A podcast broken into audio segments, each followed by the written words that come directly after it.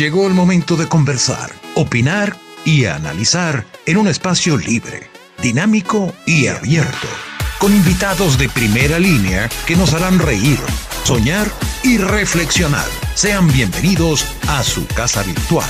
Esto es Sequera siempre se queja.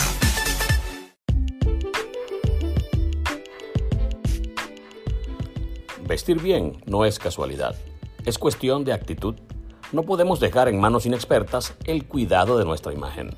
Por eso, ponerse en las manos del maestro Carlo es la decisión más acertada. Ingrese al mundo de la exclusividad, ingrese al mundo de Carlo y en estos momentos difíciles de distanciamiento social, por favor, quédate en casa.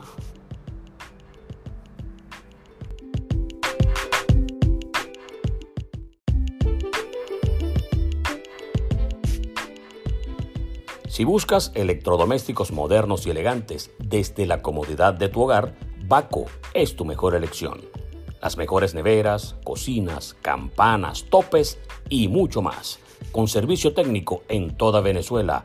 Comunícate vía WhatsApp al 0424 218 392 y solicita tu presupuesto. Baco, una obra de los dioses.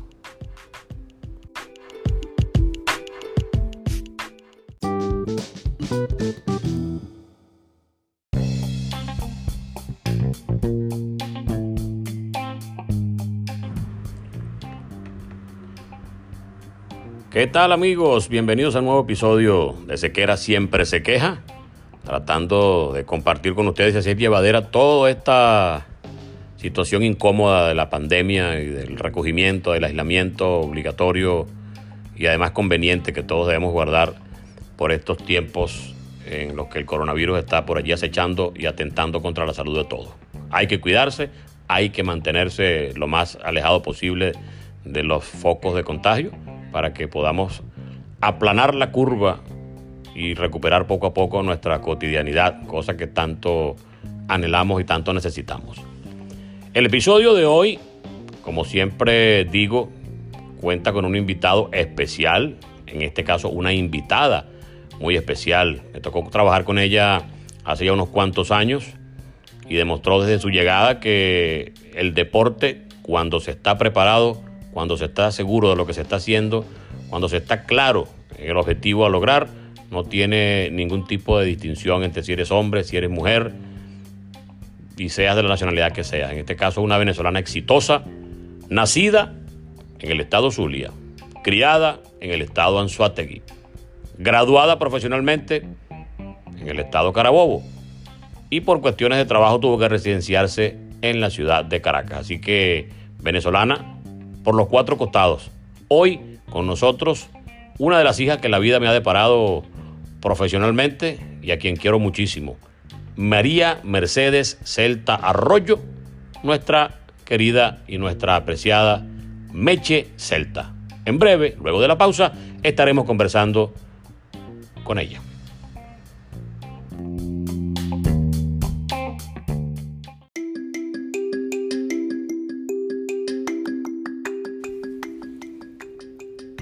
Llegó el momento de nuestro invitado especial en Sequera Siempre se queja.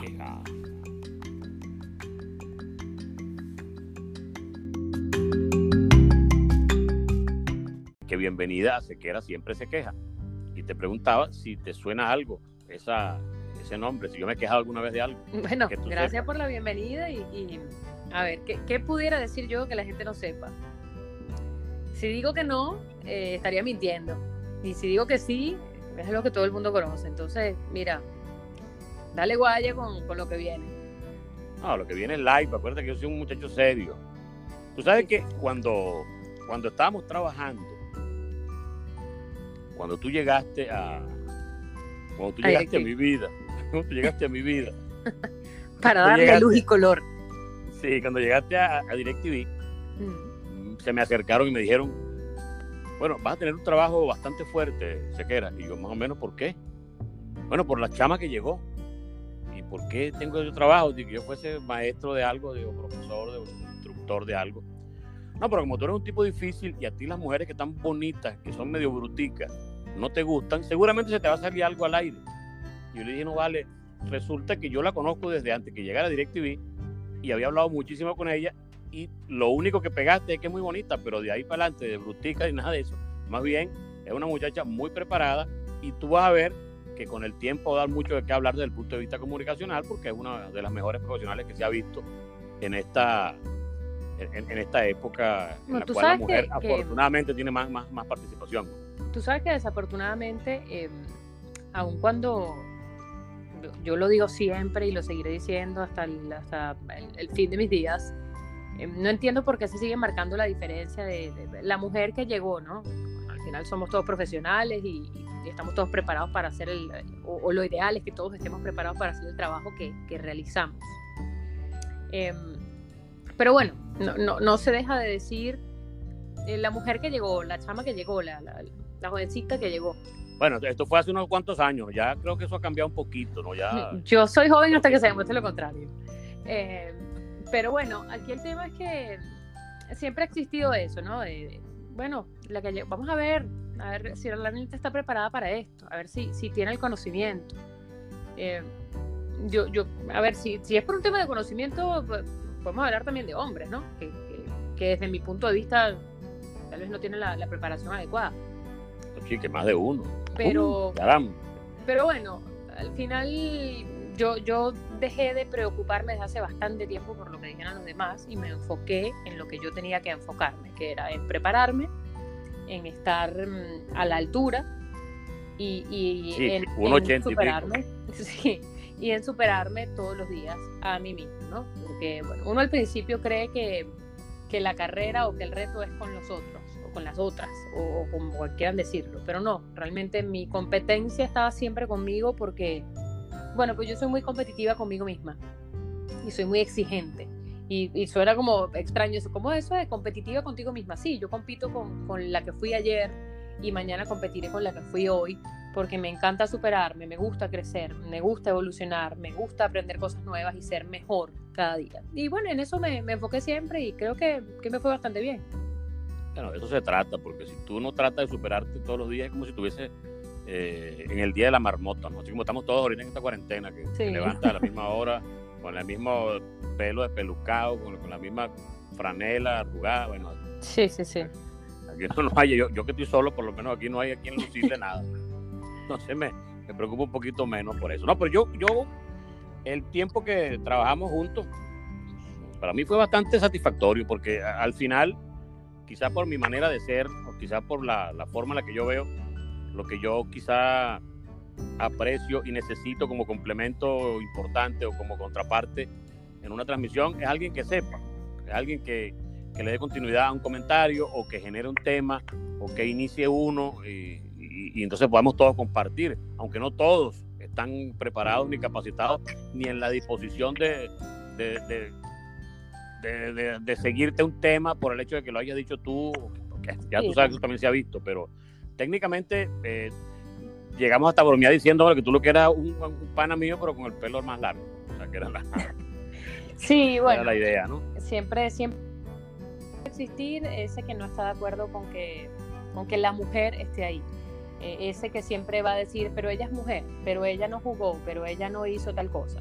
Pero bueno, a medida que uno se siga enfocando en, eso, en lo que uno puede hacer y en lo que uno puede aportar, creo que ahí es justamente donde está la clave. Yo tuve la fortuna de contar con, excelentes compañeros, eh, algunos que, que, hoy por hoy llamo familia, como tú, por ejemplo, eh, y pudiera nombrar a muchos más. Afortunadamente la mayoría siempre fueron muy inclusivos, fueron... No nombre mucho porque sé que yo soy celoso sí, sí, sí, por eso, por eso no voy a decir más nombres. Eh, pero bueno, pero tuve muy buenos compañeros y, y, otros no tanto. Pero bueno, nada, nada de eso vale la pena mencionarlo realmente. Como dije desde el principio, yo, yo me enfoqué en todo lo bueno que podía hacer y todo lo bueno que podía absorber de personas como tú y como el resto de los compañeros que tenía a mi alrededor, porque naturalmente yo tenía y tengo todavía mucho por aprender. Y en eso, en eso yo siempre enfocaba mis energías y mis objetivos aprender, aprender, aprender. Y, qué mejor que aprender de los que ya tenían años de experiencia y los que para mí eran los mejores. Eh, entonces, bueno, eso fue lo que yo hice. Sabes que yo eh, hace un par de años tomé una decisión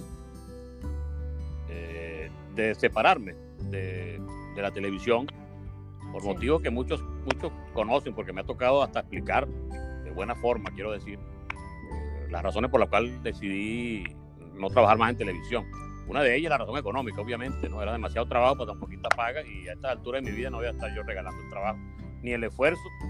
Y llegamos incluso a poner la vida de uno en peligro, con unas carreteras nocturnas ahí peligrosas, entre otras cosas. Pues. Entonces, bueno, cada quien aguanta lo que quiera, hasta donde tenga nivel y, ganas de hacerlo. Bueno, las mías no fueron tan... Ya aguanté lo suficiente y preferí enfocarme en mi otro negocio sin dejar de participar de alguna manera en el hecho deportivo, a través de las redes sociales, a través de plataformas como esta, etc. Sin embargo, eh, tú eres más joven, mucho más joven, yo te llevo 20 años a ti. ¿Y cómo maneja una persona joven el hecho de estar separado de, de, lo que tanto le gusta? Porque tú eres fanática del deporte de niñita, tu papá te llevaba al estadio, a la Caribe de Anzuate, de Oriente, en primera instancia. Entonces, ¿cómo manejas sí, sí, tú, sí. siendo tan joven eh, y queriendo tanto el deporte, estar en este momento, eh, por ejemplo, apartada de la televisión? es una de las grandes pasiones que tú tienes. Bueno, es difícil, es mentiría si digo lo contrario, ¿no? Pero bueno, la vida se trata de, de decisiones y también de prioridades. Evidentemente mis prioridades hace cinco años, hace tres, hace diez no eran las mismas que ahora. Eh, yo tuve, por ejemplo, mientras, cuando yo empecé realmente a estar en, en medios, yo, yo, tenía una pareja y yo lo converso mucho con Miquel y siempre nos reímos de esto porque yo tenía una pareja y, y tuve dos relaciones muy sólidas pero al final terminaron básicamente por mi trabajo, o, o, no por mi trabajo, pero fue una de, los, de las cosas que, que, que, más influyó realmente. Porque bueno, es un trabajo muy duro, es un trabajo de mucho sacrificio, es un trabajo que pocas veces te deja espacio para compartir con tu familia o con tu núcleo más cercano. A mí me ha costado mucho, naturalmente, estar lejos de la pantalla, lejos del deporte desde ese punto de vista, porque obviamente sigo el, el deporte a diario, sigo teniendo mis micros en la radio y, y, a través de las redes estoy muy activa, pero bueno, eh, hay que hacer lo que hay que hacer. ¿no? Yo sentía que necesitaba ya ese, como ese shot de, de, mi vida personal y enfocarme en eso, porque decía, bueno, se me están pasando los años y, yo quiero ser madre, yo quiero quiero compartir mis logros también con, con mi pareja, ¿no? Y, y, tener eso, porque qué chévere que lo puedas compartir con tu familia, con tus amigos, pero, pero cuando tienes una pareja es distinto, y eso lo sabemos todos y no es una mentira para nadie, no, no es algo desconocido. Y bueno, eh, además de eso, llegó realmente en, en, todo ese interín, llegó una persona que llenaba todos mis espacios y que me hacía sentir eh, muy bien yo siempre me he sentido muy completa conmigo y esto suena muy egocéntrico, pero, pero es que es así. Yo, yo no siento que necesito a alguien para complementarme o para, que me, o para sentirme completa. Eh, pero sí, sí sentía que necesitaba el, el compartir esto, ¿no? Y, y, el llevar esa vida de, la vida amorosa que, que, que, todos queremos y que a todos nos gusta. Eh, afortunadamente esa persona llegó a mi vida y, y me tocó tomar una decisión. Porque, sí, porque, la, la, porque para tú, bien tú te fuiste primero, tú primero te fuiste para Estados Unidos. Sí, yo me fui primero a Estados Unidos básicamente por la situación país, por la inseguridad y yo sentía mucho temor, honestamente. Yo decía, bueno, yo aquí estoy sola, eh, vivo sola, voy y vengo al estadio sola en mi carro, la gente sabe a qué hora llego, a qué hora me voy, no es que yo sea ni Kim Kardashian ni mucho menos, pero al final cuando la inseguridad está desatada y tú estás sola por la vida, eh, pues eres un blanco fácil y yo sentía mucho temor de que algo me pasara.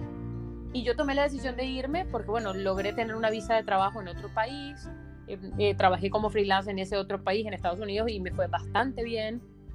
Eh, pero bueno, mi pareja, mi esposo actualmente vive en España, trabaja en España, y, y yo tenía que tomar una decisión si realmente quería que mi relación fuera un paso más allá. Con el tiempo me di cuenta que esto sí, que realmente estaba perfilado a ser algo muy serio, algo, algo estable y ya está, pues tomé la decisión de venirme, no me arrepiento para nada porque aposté y, y salí ganadora, aposté por mí, aposté por, por unos eh, objetivos en común, por un proyecto de vida y, y, eso fue lo que yo hice. Eh, me encantaría volver a la televisión, ojalá tenga la oportunidad de volver de cualquier manera, pero es difícil porque el ritmo que él tiene en su trabajo, ya que es atleta, es bien difícil de llevar con el ritmo que yo tendría. Eso si quiero realmente compartir con mi familia de la manera que a mí me gusta compartir. Entonces... Sí, hay, hay, que recordar para, para, aquellos que no estén informados por, por X o Z causa, que Meche Celta es la esposa de Miquel Villanueva, futbolista venezolano eh, con nacionalidad española también, que ya tiene varios años en, en, el fútbol español y actualmente está desempeñándose incluso todavía con el Málaga allá en, en la liga en, España. Ahora, yo, yo siempre, eh, por supuesto, nuestra relación amistosa yo tal, hasta el punto que te visito todos los años en España eh, y llego a tu casa las diversas partes que has estado. Te he visitado en Málaga, en, en Cádiz. En Cádiz. Nada más me faltó Reus porque ese año, esa oportunidad fui a España, pero no, no te pude visitar. Además, estaba muy enredado el asunto con, con el equipo, como sí. para estar uno visitando a gente en esos momentos. Efectivamente. Pero conociendo la, la, la, la fortaleza que tienes y, y, y, tu carácter, que no es para nada fácil. Eh, no en vano soy una de, la, de las fundadoras del FPP. No, pero vocal importante, o sea. Okay. por un momento era la seccional femenina nacional y todo aquello. Pero eh, en contraste, pare, pareciera ser eh, Miquel el individuo que calzó perfectamente en, en, tu necesidad de vida, porque Miquel es con su sí. carácter también, pero es muy tranquilo, es como llevadero. Él es gocho, no sé si por eso que es más tranquilito, que es más sí, amable, que es, como más cerebral, de acuerdo un momentico, vamos con calma. Antítesis es mi antítesis, pero de verdad que es, es, la pieza del rompecabezas que me calza perfectamente, porque, porque yo soy... Los chinazos también se valen, ¿viste? Sí, sí, sí, también son válidos. Yo soy muy conversadora, eh, soy más extrovertida, con, con, carácter bien, bien complicado, muy dominante, pero dominante en, en voy a eliminar la palabra dominante mejor, pero yo soy muy maniática, por ejemplo, con el orden, con la limpieza, esas cosas soy muy estricta. Y Miquel es mucho más relajado en ese sentido, es menos conversador. Eh, él, él, a él no le gusta para nada este tema ni de fotos, ni redes sociales, ni, ni estar mostrando su vida, por ejemplo. Eh, yo no es que muestre mi vida porque, porque, ay, quiero que la gente lo vea, ¿no? Sino que, bueno, es parte de, de lo que es mi profesión y de lo que ha sido mi vida siempre. Entonces, pues de alguna manera lo tengo que compartir con las personas que, siguen mi trabajo.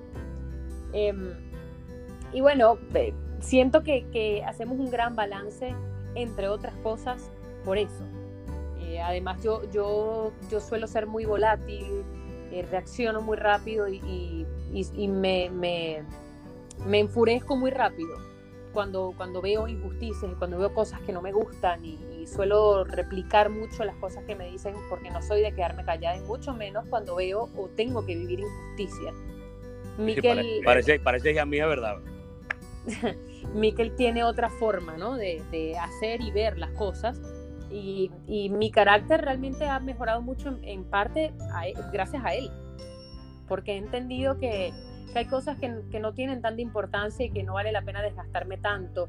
Hay personajes por los que uno se desgastaba antes o, o cosas que te quitaban el sueño en algún momento porque decías, oye, pero, pero, ¿por qué, pero ¿por qué dicen esto? ¿O por qué escriben esto? ¿O por qué tal cosa?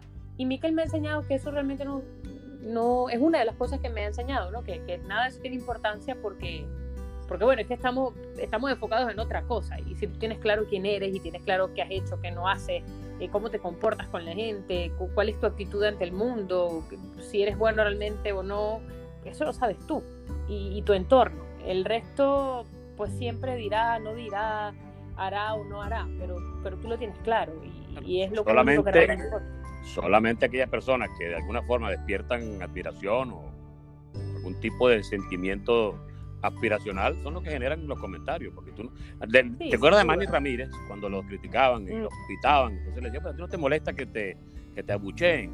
Y él tenía una respuesta muy sabia para eso. Él decía, no, yo no me preocupo por eso, porque nadie abuchea a un pelotero malo. O sea, sí, claro, sin duda. pelotero malo no lo abuchea a nadie. O sea, que no, si, claro, si te abuchea claro. porque algo te, te, algún daño te hago. Sí, sí, sí, pero bueno, al final la gente está ahí, la gente siempre va a ser jueza de lo que, de lo que haces, porque bueno, porque estás en el ojo del huracán, de alguna manera. Entonces, pues uno tiene que aprender a convivir con eso y, y vaya que Miquel con su, con su, con sus 27 años lo tiene súper claro.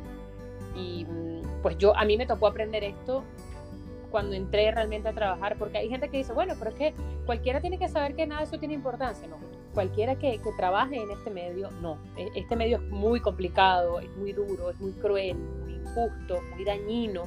Si realmente te quieren hacer daño, te hacen daño. Entonces por eso es que yo me he hecho un gran esfuerzo por prepararme y cultivar mi, mi alma, mi espíritu, mi mente y fortalecerme realmente ahí. Porque cuando uno no está fuerte internamente, eh, ahí es donde empiezan entonces todos los problemas. Definitivamente. Tú sabes que yo hablando con mi esposa Carmen, que te quiere mucho, tu, Carmen, tu madre, tu madre putativa.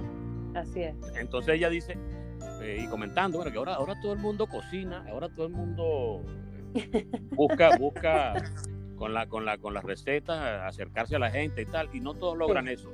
Y me dice Carmen, en medio de su inocencia y su dulzura, que la maneja bastante bien, échala loco, y me dice, de mucha gente solo le creo a Meche, porque Meche siempre ha cocinado, siempre le ha gustado la, la, cocina.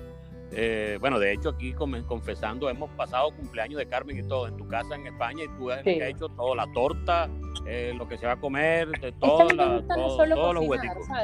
Parte de, de, ese carácter mío que, que Miquel dice a veces que yo soy indomable, eh, hasta en eso soy estricta para mí que una persona venga a mi casa, para empezar, no cualquier persona va a mi casa. Para mí mi casa es mi templo, es mi espacio, el mío, el que me pertenece a mí, el que no puedo permitir que nadie perturbe. Entonces, a mi casa vienen las personas que yo quiero y que, y que sé que comparten mi felicidad o comparten mi tristeza. Uy, ahí le, tan, invasivo, tan, invasivo, fui que, que, que, que combiné a Miquel que no toma ni, ni nada. Exacto. Lo volví loco en vacaciones y bueno.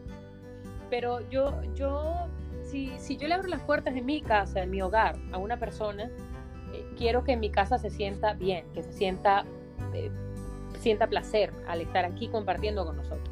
Entonces, yo te atiendo desde el momento que entras hasta el momento que te vas. Y sea tu cumpleaños o no lo sea. Entonces me gusta cocinar porque en el, cocinar, más allá de cocinar, está el compartir, eh, está ese grato momento mientras estamos cocinando nos tomamos algo, conversamos, echamos cuentos, recordamos aquella vez que estuvimos en no sé dónde, la anécdota, todo. Eso a mí me gusta. Y las veces que ustedes han estado en mi casa, pues ha sido de esa manera, ha sido un compartir en familia, el, el cumpleaños de Carmen, el poder hacer la torta, el servir la mesa como, como debe ser yo, aún cuando aquí estamos solamente Miquel y yo, que nos sentamos a la mesa, bueno, Draco obviamente no cuenta porque él se sienta a la mesa, eh, yo, yo pongo mi mesa completa, ¿sabes? Mis individuales, el mantel, todos los cubiertos, todos los platos, las copas, los vasos, porque a mí me gusta. Eh, yo fui criada y formada de esa manera.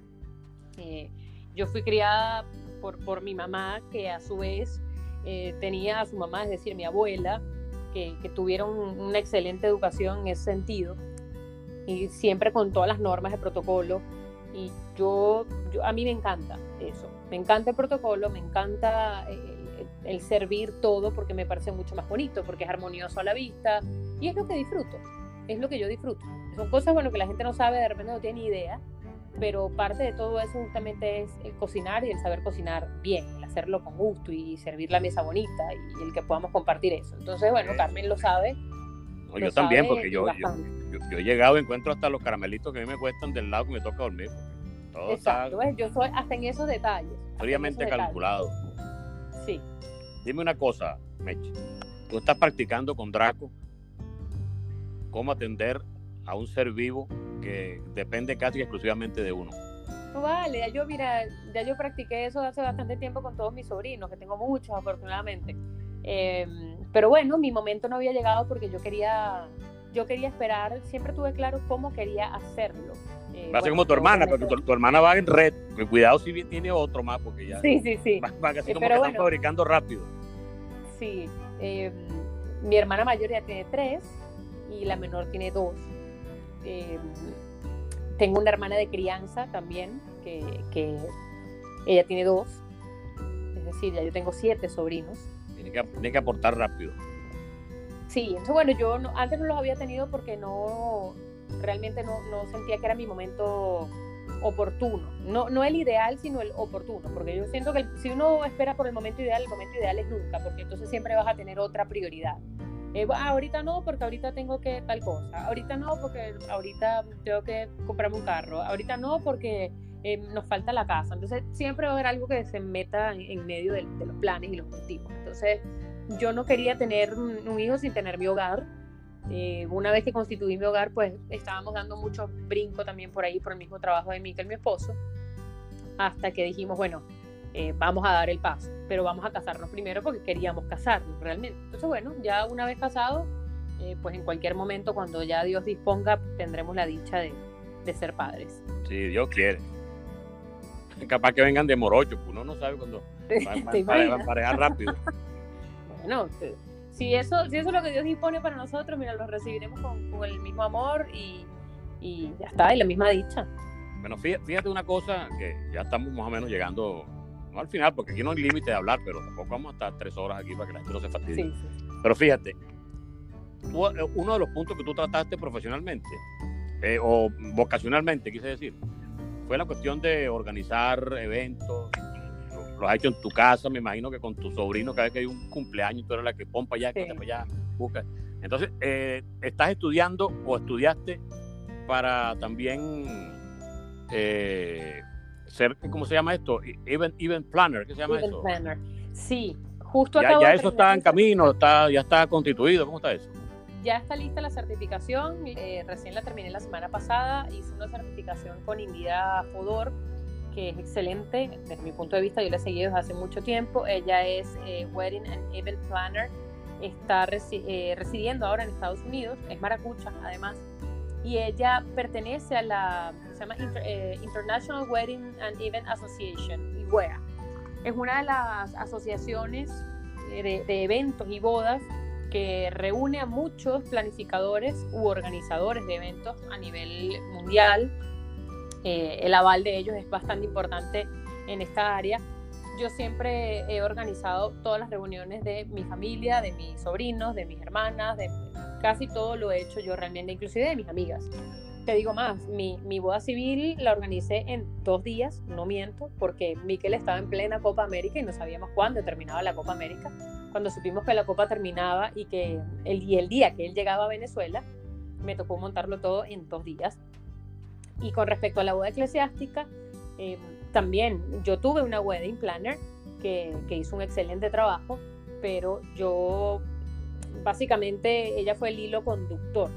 Pero yo contacté a la gran mayoría de los proveedores, tenía súper claro cómo quería hacerlo y lo manejé casi todo yo. Yo sé que ella en el fondo no está muy contenta con, con que yo hiciera toda esa parte del trabajo, porque ese era su trabajo. Pero bueno, eh, es algo que siempre me ha gustado y siempre había querido hacer. Ya pude lograr esa certificación y ahora voy a empezar a hacerlo de manera profesional. Así que, bueno, valga la, la cuña, aprovecho tu espacio y, y le comento a todos que ya estoy emprendiendo por ese lado. Así que saben que pueden dar un toquecito técnico para, para sus eventos, bodas o cualquier cosa. Porque eso puede ser asesoría online, ¿verdad? No, hay que estar presente para, para Totalmente. Eh, además que los, los, eventos pues se realizan en cualquier lugar del mundo y afortunadamente ahora contamos con la tecnología. Ya no necesitamos estar en todos los lugares eh, todos los días ni, ni todas las semanas. Entonces podemos hacer perfectamente una, una primera visita, una primera gira para, para, ver locaciones, definir cosas, conocer proveedores y tal, y ya luego simplemente hacer un follow-up.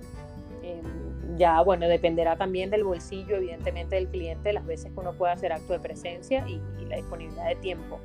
Pero digo, lo, digo, lo del asunto geográfico porque tú, tú, eres una experta histórica en eso. Porque tú naciste en Maracaibo.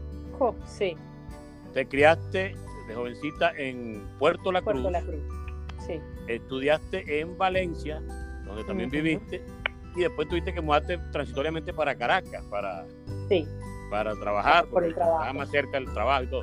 Entonces, ¿de dónde de verdad te sientes tú? Cuando te dicen, pues Meche, ¿tú eres de dónde? ¿A quién quieres más? ¿Cómo es eso? Yo soy una maracucha oriental, siempre lo he dicho y lo diré así. Yo no pierdo mi, mi gentilicio maracucho porque yo nací en el Zulia, yo soy zuliana, eso me lo puede quitar nadie. Y soy oriental porque yo crecí en Oriente, tanto que, que bueno, me siento muy identificado obviamente con los orientales y cómo no, si fue ahí donde crecí, además. Yo a Maracaibo iba mucho cuando era pequeña porque estaban todos mis primos allá, toda mi familia por parte de mamá. Y bueno, en Oriente fue donde yo crecí, donde hice mi vida, toda mi niñez, ahí estudié el colegio, ahí me gradué de, bachiller, em, ahí fue eh, donde me enamoré del deporte, de Caribes de Oriente y de Marinos de Oriente para ese momento. yo soy maracucha oriental. Bueno, qué maravilla. Lo cierto es que ahora, dentro de poco, va a ser española también, porque me imagino que eso está en camino y, y ya te radicarás definitivamente en España, a menos que salga algo muy importante en otro país. Sí, bueno, ya llegará el, momento. Lo, cierto es que, bueno, yo obviamente jamás perderé mis raíces venezolanas. Mis raíces no, ese es mi origen, es mi esencia, eso es lo que yo soy. Yo soy venezolano. Eh, pero bueno, si surge la oportunidad de, tener la otra nacionalidad, pues bienvenida sea y todos los beneficios que eso pueda traer. Pero, pero mi país es Venezuela y, y eso pues yo lo tengo muy claro y sé que todas las personas que siguen mi trabajo lo tienen muy claro también. Meche, mil gracias por haber estado con nosotros en este episodio de Sequera Siempre Se Queja. Ya por allí será mañana que llamaremos a, al perro para ver si, si nos dedica también unos minuticos, porque el hombre está ahorita con, eh, con, con los, haciendo un Zoom, Zoom seguramente con los... Con los porque no, no dejan de trabajar estratégicamente y todo eso. Por Zoom, pero bueno, eh, es lo que toca en estos momentos, así que nada, pues no nos podemos paralizar, tenemos que, seguir mirando hacia adelante, tenemos que seguir avanzando con las herramientas que tenemos ahorita, que afortunadamente son muchas. Muchísimas gracias, Meche. La mejor de las suertes y seguiremos obviamente en contacto a través de las redes sociales y cualquier proyecto que tenga por allí, ya tú sabes que estaremos pendientes. Gracias, Meche. Dios me la bendiga. Amén. Un abrazo para ti y para todos los que están escuchando. Se queda, señores, esto es cierto. Se queda siempre se queja, siempre. Meche Celta, la mejor despedida de todas. Ni siquiera voy a grabarla el, esto. Gracias y nos vemos y nos encontramos en otra oportunidad, en otro episodio de Sequera. Siempre se queja. Chao, chao.